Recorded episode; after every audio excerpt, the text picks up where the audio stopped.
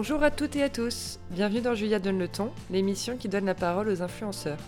Mon ambition, décortiquer ce nouveau métier, parler de son avenir, discuter de sujets qui s'intègrent dans notre société, vous montrer l'envers du décor, pas toujours très connu, de leur vie. Bonne écoute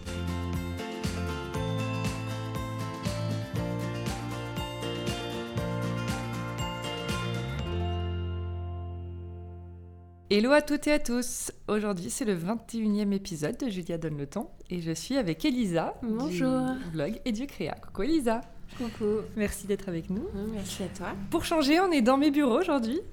C'est cool, ça change de de d'habitude.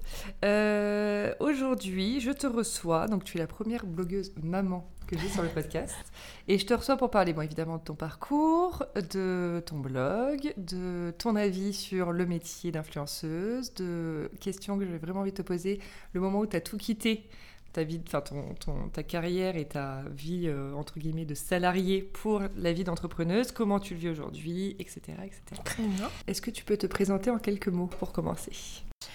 Euh, je suis Elisa. Euh, J'ai le parti pris de voir toujours les choses du bon côté.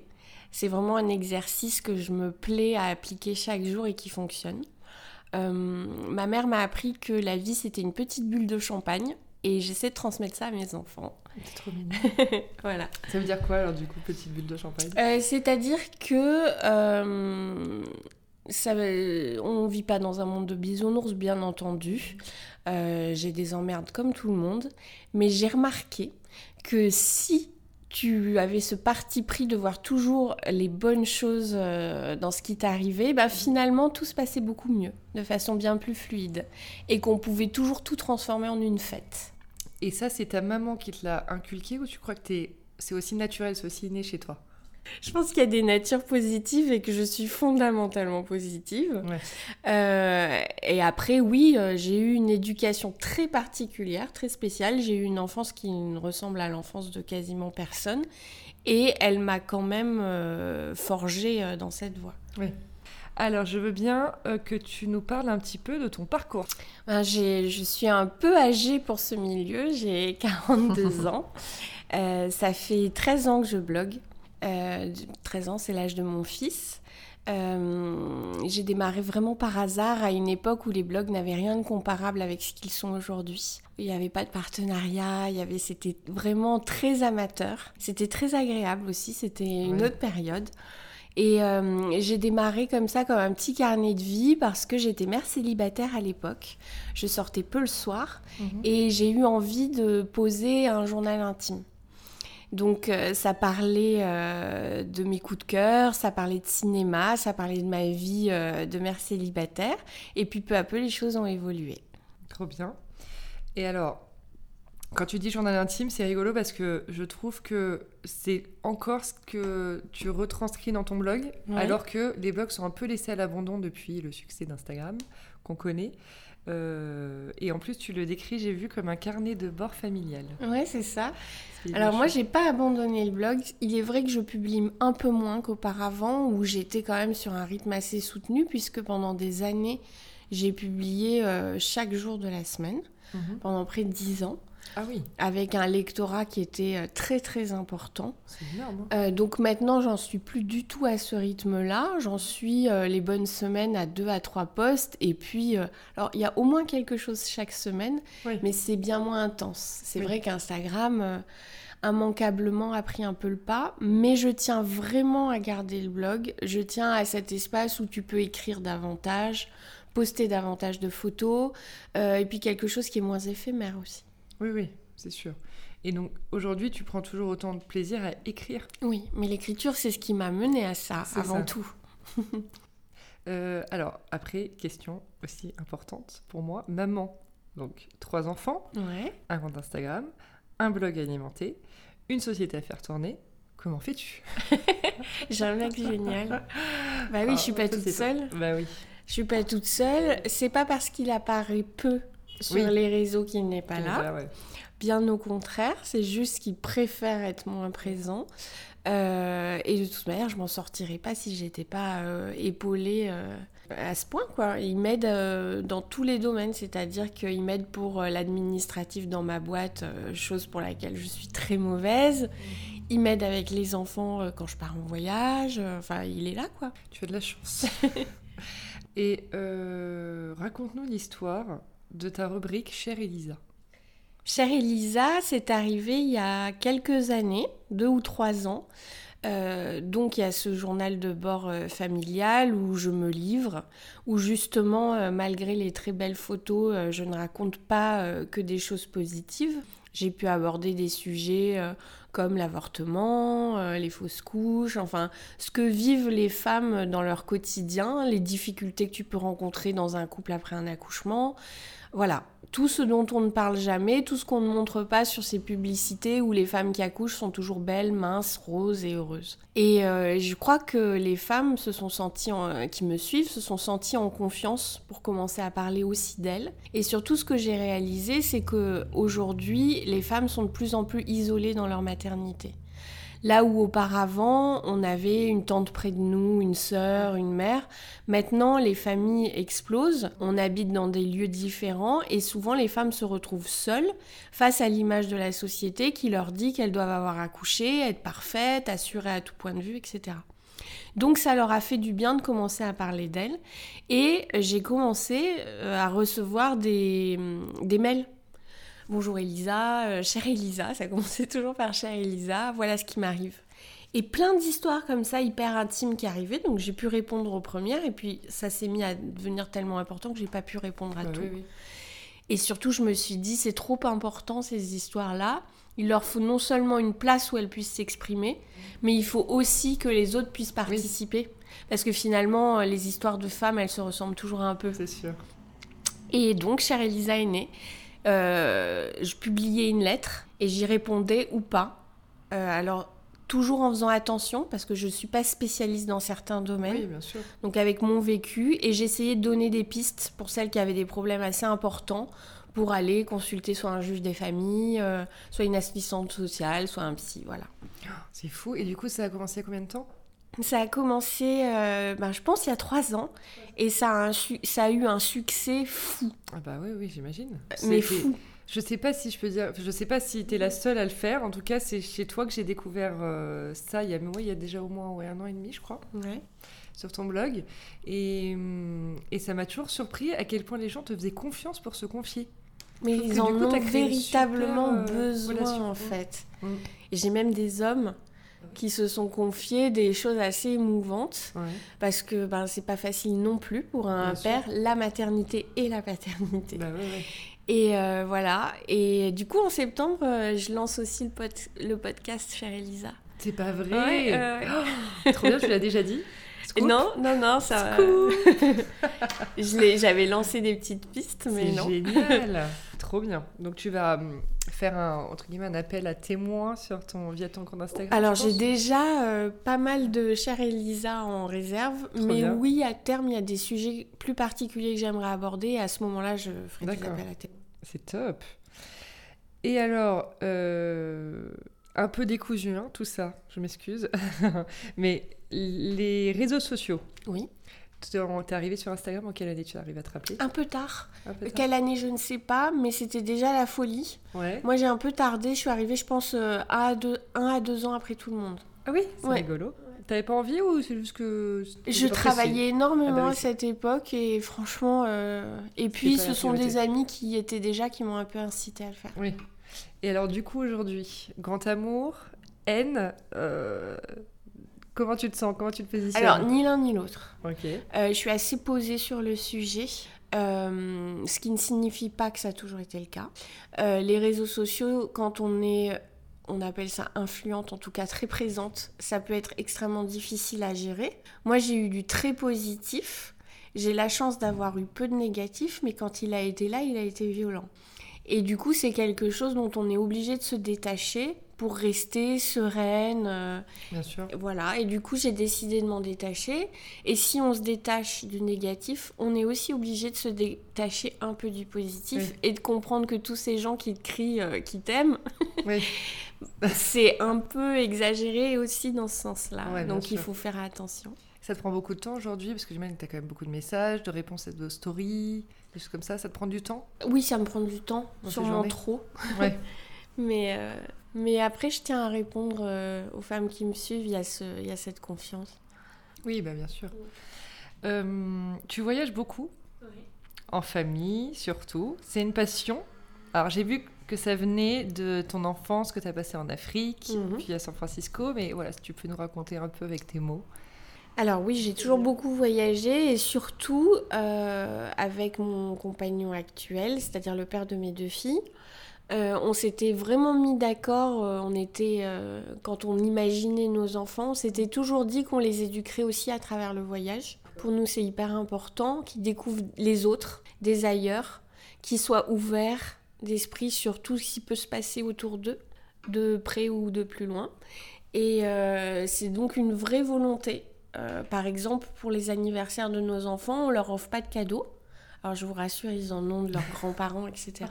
Ils sont pas malheureux. ils sont pas malheureux du tout, mais on leur offre un voyage à chacun. C'est génial. Et on fait ça chaque année. Et ce qui est très rigolo, euh, c'est que tu voyages avec chacun de tes enfants parfois, enfin de manière séparée. Ouais. C'est-à-dire que tu, tu as des voyages dédiés à tes enfants. Oui, alors on voyage évidemment tous ensemble et beaucoup, mais j'accorde à chacun de mes enfants un temps seul où on part. Je suis partie par exemple avec mon fils Jules seul à Tokyo. Là, on est parti seul à Barcelone.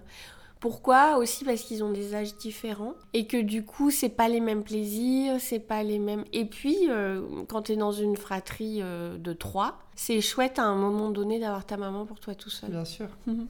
Fratrie de 3 aussi de mon côté, donc euh, je suis d'accord. Comment fais-tu pour préparer tous tes voyages? Parce que tu as quand même, bon, voilà, quand tu pars à deux, à la limite, j'imagine que c'est un peu plus simple d'organisation. Quand vous êtes à 5, Moi, je suis super à l'arrache tout le temps. c'est vrai. Ouais, ouais, ouais. Je suis vraiment freestyle. Euh, les premières années, euh, d'ailleurs, mon mec balisait pas mal. hein. Il- Mais surtout, je suis freestyle, surtout. Tu vois, Oui. c'est un peu ma nature. Oui, c'est vrai. Je suis pas stressée, mais il nous est arrivé des, mésaventures. hein. Je me suis pointée euh, pour partir, pour prendre l'avion pour Abu Dhabi, et puis mes passeports étaient pas valides. Ah. Il m'est arrivé des trucs. hein. C'est ça aussi d'être bah oui, oui. Mais euh, en général, on programme une destination en fonction des billets pas chers que j'ai trouvés. Mhm. Quand on a les sous pour, on prend un Airbnb. Donc Mhm. c'est jamais au même moment. Bah ouais. Donc il y a toujours un laps de temps où on n'a pas de logement.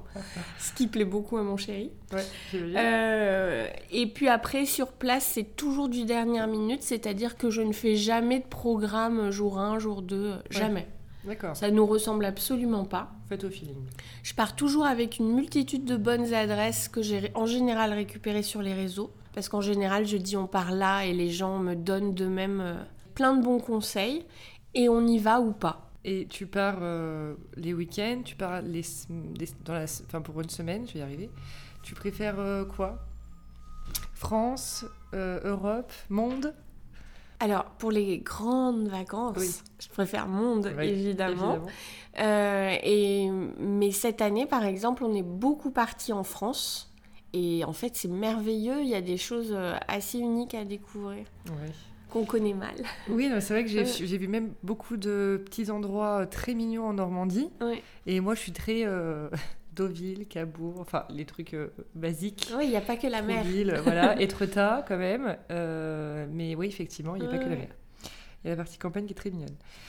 Je voulais que tu nous parles aussi euh, de ta décision de te mettre à ton compte. Alors en fait, ça a été une décision un peu forcée. Je me suis fait virer. je savais pas. ouais. En fait, j'y pensais depuis des années. J'étais vraiment malheureuse dans mon travail. Euh, Tu de- faisais quoi? Je travaillais dans le, dans le luxe. D'accord. Et euh, je travaillais à la vente. Je gérais des grosses, grosses boutiques de luxe. D'accord. euh, avec des grosses équipes, euh, et des gros chiffres d'affaires. et en fait, j'en pression. oh, grosse pression. Alors, j'avais à la fois la pression commerciale, à la fois l'univers du luxe.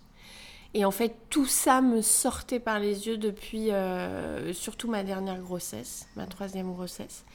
Le luxe, ça ne me ressemble plus. Parce que j'ai changé de mode de consommation. J'en pouvais plus de vendre des sacs qui correspondaient euh, au salaire d'un annuel d'une personne, tu vois. Bah oui, oui, bien sûr. Euh, avec une clientèle quand même assez particulière qui me sortait aussi un peu par les yeux. Et puis alors la pression commerciale, n'en parlons pas. Euh, donc j'en pouvais plus. Tout le monde me disait, mais enfin, Elisa, il est temps, quoi. Il est temps que tu fasses autre chose. Et moi, j'avais très peur parce qu'en fait, quand tu es mère de trois enfants et que tu as un salaire confortable, c'est pas, c'est pas évident de prendre le, le pas de, de se dire, allez, grand saut. Et, euh, et ben en fait, euh, mon ancienne boss m'a vraiment rendu service en me renvoyant. Et Ça a été le coup de pied aux fesses. quoi. Ouais, mais tu t'es dit, c'est un- au début, tu as été. En fait, la décision était déjà mûrie avant, donc ça a été. Tu l'as vu tout de suite. Bon, après, tu es très positif, comme tu nous disais, donc je pense que tu l'as tu l'as Je vu tout de pense suite surtout comme un que j'ai coup de pied à provoqué mon quoi. licenciement. Ah, d'accord. C'est-à-dire que j'ai toujours été le bon petit soldat, Ouais. à courber les chines, à faire en sorte que ça se passe Mm. très très bien, avec une boss qui, pour la dernière, était vraiment extrêmement dure. Euh, on peut le dire quasiment à deux doigts du harcèlement euh, Ah moral. Mais je faisais toujours en sorte que ça se passe bien. J'ai fait un coaching professionnel, parce que vraiment j'étais en quête. Et en fait, au cours de ce coaching, j'ai compris qu'il fallait que je m'affirme davantage. euh, et j'ai commencé à m'affirmer davantage. Et évidemment, elle avait toujours eu quelqu'un d'extrêmement souple. Et elle s'est Mm. retrouvée avec quelqu'un qui, tout à coup, s'est mis à répondre, à se défendre. Ouais. Et donc, ça n'a plus du tout fonctionné jusqu'à mon licenciement. C'est pour ça que je dis que je suis, j'ai été quand même actrice de mon licenciement. D'accord, ok. ok. Et alors, donc ça, c'était il y a combien de temps? Ça, c'était il y a un an exactement. Un an Ouais. seulement Mais évidemment, ça faisait déjà plusieurs années que je travaillais Oui. en parallèle euh, Sur d'autres projets. Ouais. le- Oui, oui, bien sûr. Et euh, d'accord. Et alors, depuis, c'est un an. Raconte-nous. Bah, il s'est passé énormément de choses. Beaucoup, est-ce que, beaucoup d'inquiétudes ou Non. Non, enfin tu croyais en ta décision? Alors, euh, j'ai pleuré un bon coup le soir où j'ai reçu ma lettre.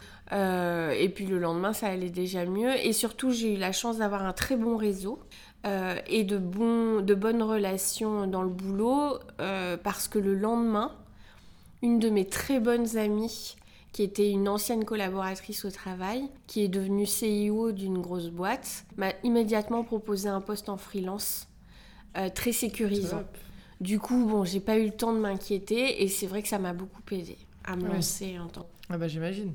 Parce que du coup, oui, ton, ton mec, il, a, il, est en- il est salarié. Oui, Oui, parce que quand t'es deux ah oui. freelance dans un foyer avec quand même trois Mais il était à charge, freelance auparavant et il a repris un poste parce qu'il savait que le moment arrivait Ouais. aussi. euh, voilà. pour toi. Ouais. Donc du coup, est-ce que tu as l'impression de que ton blog a pris de l'ampleur, enfin que, que ton même ton compte Instagram a pris de l'ampleur depuis ces un an parce que tu peux t'y dé- t'y dédier à 100% Ou Alors, ça change pas Il avait déjà beaucoup d'ampleur. Je sais pas si ça m'a aidé à me développer. En revanche, le contenu est extrêmement différent, beaucoup plus qualitatif, me ressemble davantage. Là où avant, temps, voilà, là où avant je faisais tout à l'arrache, c'est plus le cas. Et d'ailleurs, énormément de lectrices m'ont dit préférer ce que je dégage maintenant parce qu'on me sent plus sereine. Bah oui. Voilà. Mais c'est vrai, il est content. Euh. T'as une voix tellement euh, apaisante. On pourrait, tu sais, les comment ça s'appelle euh, ASMR. Ah. Voilà, une Écoute, voix ASMR. je peux endormir un enfant en, en moins de 30 minutes. Ah bah, je t'appellerai pour les biens plus tard. Euh, avant, enfin, pas du tout avant dernière question, mais dans les dernières questions, euh, j'avais envie de te poser une question que je crois que je n'ai pas eu l'occasion de poser avant, mais tes enfants que tu mets en photo sur Instagram, tu le fais, tu l'assumes. Est-ce que euh, tu peux nous expliquer ta position dessus? Parce que je sais que c'est quelque chose qui peut de temps en temps faire un peu Oui. polémique. Alors surtout c'est un sujet qui maintenant est galvaudé, c'est-à-dire que ça fait euh, au début, euh, au premier pas d'Instagram, c'était un sujet assez violent. Il y a Mhm. même eu des mots que j'ai trouvé assez incorrects au sujet de ceux qui choisissaient euh, Bah de oui. montrer leurs enfants. Je pense que c'est un choix. Euh, je suis totalement à l'aise là-dessus et surtout ce qui est important c'est que je suis mon conjoint est à l'aise avec ça et mes enfants le sont. Notamment mon fils Jules euh, qui a 13 ans maintenant est beaucoup moins présent par exemple. À partir du moment où il nous a dit euh, j'ai mon envie on le fait plus Euh, à partir du moment où ce n'est plus de l'ordre de l'amusement, on ne le fait pas. Par exemple, mes filles ont été extrêmement sollicitées pour faire euh, des campagnes de pub, ce genre de choses parce qu'on les voyait. Elles n'ont jamais eu envie de le faire, elles ne le font pas. Ouais, que Voilà. ça m'étonne pas qu'elles aient été sollicitées parce que déjà elles sont trop belles. Ouais, c'est gentil. Elles sont, elles se ressemblent. Elles sont en plus, surtout il y a un truc de, adorables. elles ont un style en fait. Elles Ouais. ont, euh, elles dégagent quelque chose, je trouve, en photo. euh, je les ai jamais encore vues en vrai. Et je crois qu'on peut voir. euh, alors, peut-être que je me trompe, mais j'ai l'impression qu'on peut quand même voir à travers mes photos que ce n'est jamais posé. Oui, bien sûr. Voilà. Et on, et on sent qu'elles ont, qu'elles sont contentes de le faire aussi. Je, je sais pas. Ouais. Enfin, Après, très naturel, quoi. Voilà. Je, je sais que je ferai pas changer d'avis euh, ceux qui sont contre. Oui, oui. Mais en fait, peu importe, je suis pas là pour Bien revendiquer sûr. quoi que ce soit. Mais c'est un choix totalement assumé avec lequel je suis totalement sereine. Top. Est-ce que tu peux nous parler, du coup, maintenant que ça fait un an que tu es à ton compte en tant que chef d'entreprise, est-ce que tu peux nous parler des avantages et des inconvénients de ton métier aujourd'hui? Alors en tant que maman, les avantages sont énormes. Une des raisons aussi pour lesquelles ça n'allait plus dans mon travail, c'est que je travaillais tous les samedis, les jours fériés, j'avais un rythme extrêmement soutenu, j'étais jamais à la maison avant 20h30. J'ai- J'avais quand même trois jeunes enfants, ça a été très dur ces dix dernières années en termes de rythme. Je ne travaille pas moins aujourd'hui, mais je vois dix fois plus mes enfants. Donc ne serait-ce que ça, c'est énorme. Évidemment, euh, si je vais chercher mes filles à l'école, euh, évidemment, si je passe un mercredi après-midi avec elles, je suis obligée de rattraper ce temps à un moment donné. Bah oui, oui. Donc ne nous leurrons pas, c'est aussi de la fatigue parce que bah, ça m'oblige à travailler le soir. euh, mais en fait, je regrette pas ce choix parce que ça me permet de passer des moments majeurs avec eux, euh, surtout des moments qui ne reviendront pas. Si j'ai un enfant malade, je peux être là. Enfin voilà, Bah pour oui. tout ça, c'est énorme. En termes d'inconvénients, eh bien, euh, ils sont assez évidents et pour tous, pas seulement pour une maman. Euh, j'ai aucune sûreté réelle. Euh, alors j'ai quelques gros contrats à l'année, mais on ne sait jamais ce qui va se passer. Je ne sais pas de quoi demain est fait, et je peux pas t'affirmer que je reprendrai pas un salariat un jour. Mais en tout cas, en ce moment, c'est parfait, c'est idéal. Je suis encore dans la lune de miel euh, de l'entrepreneuriat, tu vois. Ça fait un an. euh, C'est trop mignon Voilà. cette, cette expression lune de miel. donc pour le moment tout va bien. euh. Après les difficultés aussi pour moi qui suis plutôt du genre euh, flow artistique, Mm. ça a été de m'imposer un rythme de travail. euh, euh, Oui. Voilà. Oui, oui c'est ça, ouais. Quand on n'est pas Une dans une organisa- enfin, structure, Une euh, certaine organisation de boulot. très dur pour Mm. moi. Et puis les collègues discuter. Ah bah oui, oui, oui. Non, mais c'est vrai que de gérer les priorités aussi, Ouais. il y a beaucoup de choses qui sont... Et comme savoir lâcher prise à un moment donné, où en fait, bah, il est trop tard, t'arrives plus, tu peux plus réfléchir. Dire non. Dire non, bien sûr. Dire non, je prends pas ce contrat. C'est Enfin, ça. Tu vois, ça c'est Ce très que dur. tu fais beaucoup d'ailleurs. Ah, je dis beaucoup Tu me l'as beaucoup dit et je trouve ça génial parce que tu es vraiment très euh, sur tes positions. Voilà. Et ça c'est mon Et coaching du coup, tu fais professionnel. vachement confiance. Je enfin, Ouais. en tant qu'influenceuse, je pense que les gens te font, ta, ta communauté te fait beau- vraiment confiance. Je sais tu pas si ma chose communauté voit à quel point je dis non au partenariat, mais en tout cas tu quand je dis pas, tu oui- leur dis pas assez. non pense, voilà, je leur dis pas j'ai refusé euh, ça ou ça, Bah oui. mais il y a des choses que je me refuse à faire et c'est aussi pour ça que je travaille à côté. En travaillant à côté, tu peux te permettre de refuser des partenariats. Bien Voilà. sûr. Qu'est-ce que tu penses du mot influenceuse? Oh, j'aime pas. J'en parlais avec mon fils. On était en voyage tous les deux là euh, à Barcelone la semaine dernière. ouais. Et alors lui, il a 13 ans, donc euh, il est vraiment né avec, Avec tout, tout ça. Euh, tout le monde dans son collège a un compte, euh, tout le monde manie ça à la perfection. YouTube, enfin ils sont vraiment Ouais. picousés. Snapchat. Ouais, non, mais c'est incroyable. Et euh, il me disait que lui aussi détestait ce terme. Je le trouve catégorisant. Ouais. Et euh, je pense qu'il a été inventé par des gens qui ne nous portaient pas dans leur cœur. Ouais. Mais du coup, comment tu, toi, tu te décrirais comment Euh, Qu'est-ce que tu dis quand on dit qu'est-ce que tu- qu'est-ce que tu fais, maman, dans la vie? Bah alors déjà, je parle pas en premier de mon blog ou de mon Instagram. Bah non. Tu dis Euh, entrepreneur. Bah oui, je parle. J'ai quand même. euh, je travaille pour une start-up. Enfin, tu vois, Bah j'ai oui. des. pro- je- je- j'ai un poste de directrice de communication dans une belle boîte. Je pense que j'ai pas mal de casquettes intéressantes Bah oui. avant de parler de mon compte Instagram. Généralement, ce sont des amis qui me présentent plutôt. Tu sais, Elisa, elle a un compte. voilà. Euh, j'en ai pas honte du tout, mais c'est pas pour moi ma description première. Ouais, ouais. Et puis alors influenceuse, ça voudrait dire euh, que tu influences les gens? Je, ça voudrait dire dans ce cas qu'ils n'ont pas de libre arbitre et que les gens qui te suivent ne sont pas suffisamment intelligents pour, euh, tu vois? Je trouve que c'est non seulement dépréciatif à mon Ouais. égard, mais surtout à l'égard de tous ceux qui ont plaisir à me suivre. Non, moi je pense que je suis plutôt euh, un portail, un endroit, une communauté, un lieu où tu peux venir te sentir bien, euh, trouver des, des, euh, des- oui, des inspirations, mais aussi euh, des centres d'intérêt communs, un lieu de partage, euh, d'écoute et un lieu où on peut s'exprimer. Un peu comme tu viendrais bien. prendre le thé chez une copine. Quoi. Ouais, c'est bien résumé. Tes projets dans 5 ans, imaginons si je te demande dans 5 ans où tu te vois? Alors, euh, nous souhaitons partir vivre à Barcelone. Waouh. Cela fait plus, ça fait plusieurs années qu'on a ce projet. Je suis en garde partagée avec le père de mon fils, donc c'est pas quelque chose qu'on peut faire dans l'immédiat. Mais ça fait partie de nos projets de famille et c'est un projet sûr. Parce que 5 ans, ça veut dire que Jules aura 18 ans. Oui, donc c'est tout à fait faisable. C'est ça. Donc on se voit vivre à Barcelone. Peut-être que ça changera, mais en ce moment on se voit vivre à Barcelone. Je vois beaucoup de voyages et si j'y arrive, un tour du monde en famille. Oh. Waouh. Mais si Oh j'y arrive, J'ai déjà que hâte de suivre ça. non mais financièrement c'est un. Ah bah oui. Alors peut-être que si on n'y arrive pas, il y aura des étapes, type euh, Oui, deux mois euh, en camping-car ou des choses Bah oui, comme ça, tu vois. J'ai le dans la famille du mec de ma sœur. Là, ils, ils ont deux enfants en bas âge, hein, parce que 3 et non 4 et 2. Elle était enceinte du troisième. Ils sont partis deux mois au Costa Rica. Mais c'est extraordinaire de Mais faire ils m'ont montré des vidéos, c'est-à-dire qu'ils ont pris une maison sur la plage et tous les matins, tous les soirs, donc déjà c'était baignade, machin, réveil, les petites tortues qu'ils ont vu sortir de l'eau et tout. Non, mais, Mais ça, c'est, je pense qu'il y a un avant et un après ce type d'aventure en sûr. famille. Donc euh, j'en rêve. top. Euh, nous finissons cette petite conversation par un portrait chinois. D'accord. Si tu étais une plante, Euh, je je, sais que tu en as plein chez toi. je serais une ortie. Pourquoi? Parce qu'elle pousse partout et elle se relève de tout. C'est mignon. Une, euh, pardon, un dîner fait maison. Euh, je serais un plat familial. Euh, peut-être une chouchouka. oh, t'en fais beaucoup? Ouais, j'aime bien. Si tu étais une odeur. Euh, je serais. Oh bah, quelque chose de chouette, non?